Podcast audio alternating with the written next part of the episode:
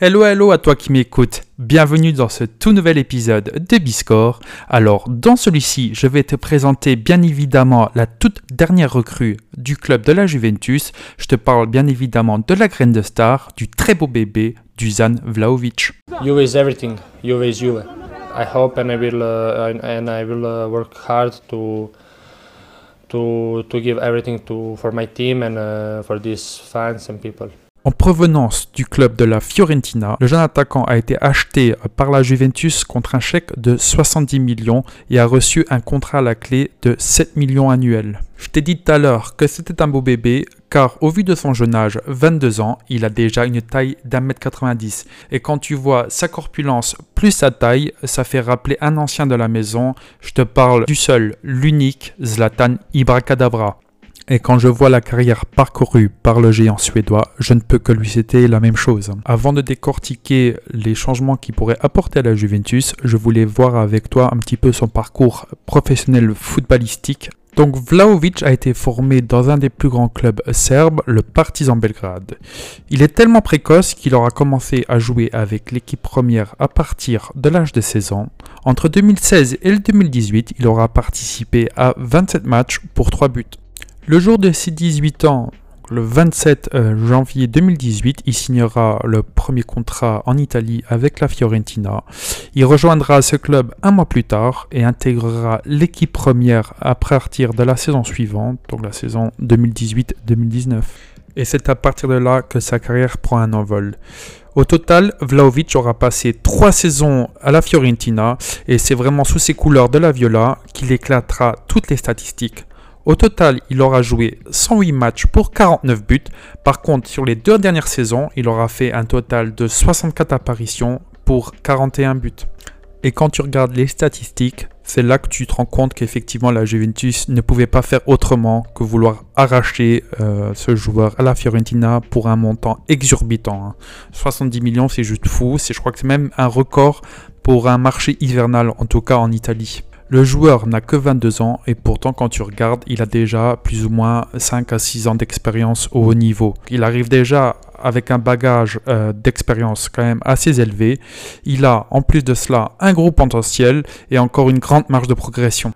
Au vu de son physique, tu comprends qu'il va peser contre les défenses et malgré sa taille, il est quand même assez rapide, il est très agile, il a un bon pied gauche, il s'est aussi marqué deux jolis coups francs. D'ailleurs, je te conseille d'aller voir le but contre Cagliari, c'est juste une petite merveille. Le seul petit point noir que je pourrais les trouver, c'est qu'il ne sait pas servir de son pied droit. Tu vois qu'il ne sert vraiment que à tenir debout, c'est tout. Voilà, maintenant quand tu fais la balance, point fort, point faible, jeune âge, gabarit, physique, tout ce que tu veux, tu comprends pourquoi est-ce que la Juventus a misé vraiment très gros sur lui. Bah, pour donner mon avis personnel, et comme tu as déjà pu comprendre, je ne peux être vraiment que fan de ce joueur-là.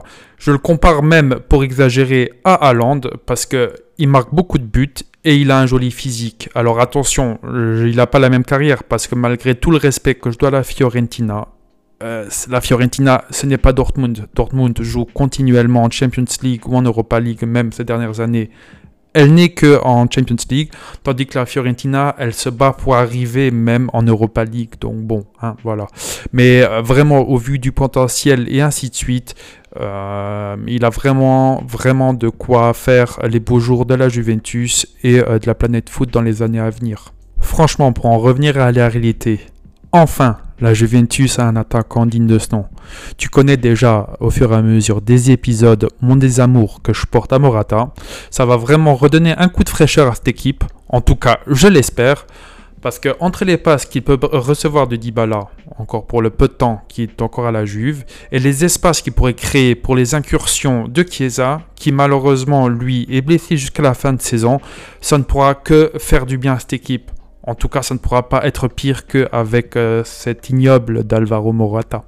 Et de temps en temps, une bonne nouvelle peut en rapporter une autre. La Juventus a aussi pris euh, Zakaria, milieu de terrain du Mönchengladbach, qui vient remplacer euh, coup pour coup Betancourt et Kulusevski, parti en tandem à Tottenham.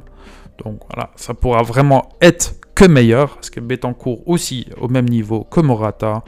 Donc voilà, en espérant que le milieu de terrain pourra enfin finalement savoir jouer un peu au football. Pour conclure, et comme euh, déjà annoncé dans les épisodes précédents, je vois la Juventus entreprendre enfin sa propre remontada. On lâche les joueurs qui n'ont jamais rien montré pour enfin miser sur des vrais potentiels du foot. Je vois vraiment tout ça d'un très bon oeil. Et d'ailleurs, on verra cela directement dimanche contre Verona. Après, je pense que Vlaovic ne sera pas titulaire d'entrée de jeu, connaissant notre entraîneur, mais voilà, à montrer ce qu'il va valoir. Avant de te quitter, si au cas où tu as raté l'info, tu peux aller suivre mon tout nouveau compte Insta qui s'intitule podcast underscore biscore. Alors ça me ferait plaisir et en plus c'est gratuit et comme ça tu seras informé à la sortie de chaque nouvel épisode. C'était tout pour moi. Merci de m'avoir écouté. Prends soin de toi et de tes proches. Je te dis à très bientôt pour un tout nouvel épisode de Biscore. Allez, ciao ciao ciao.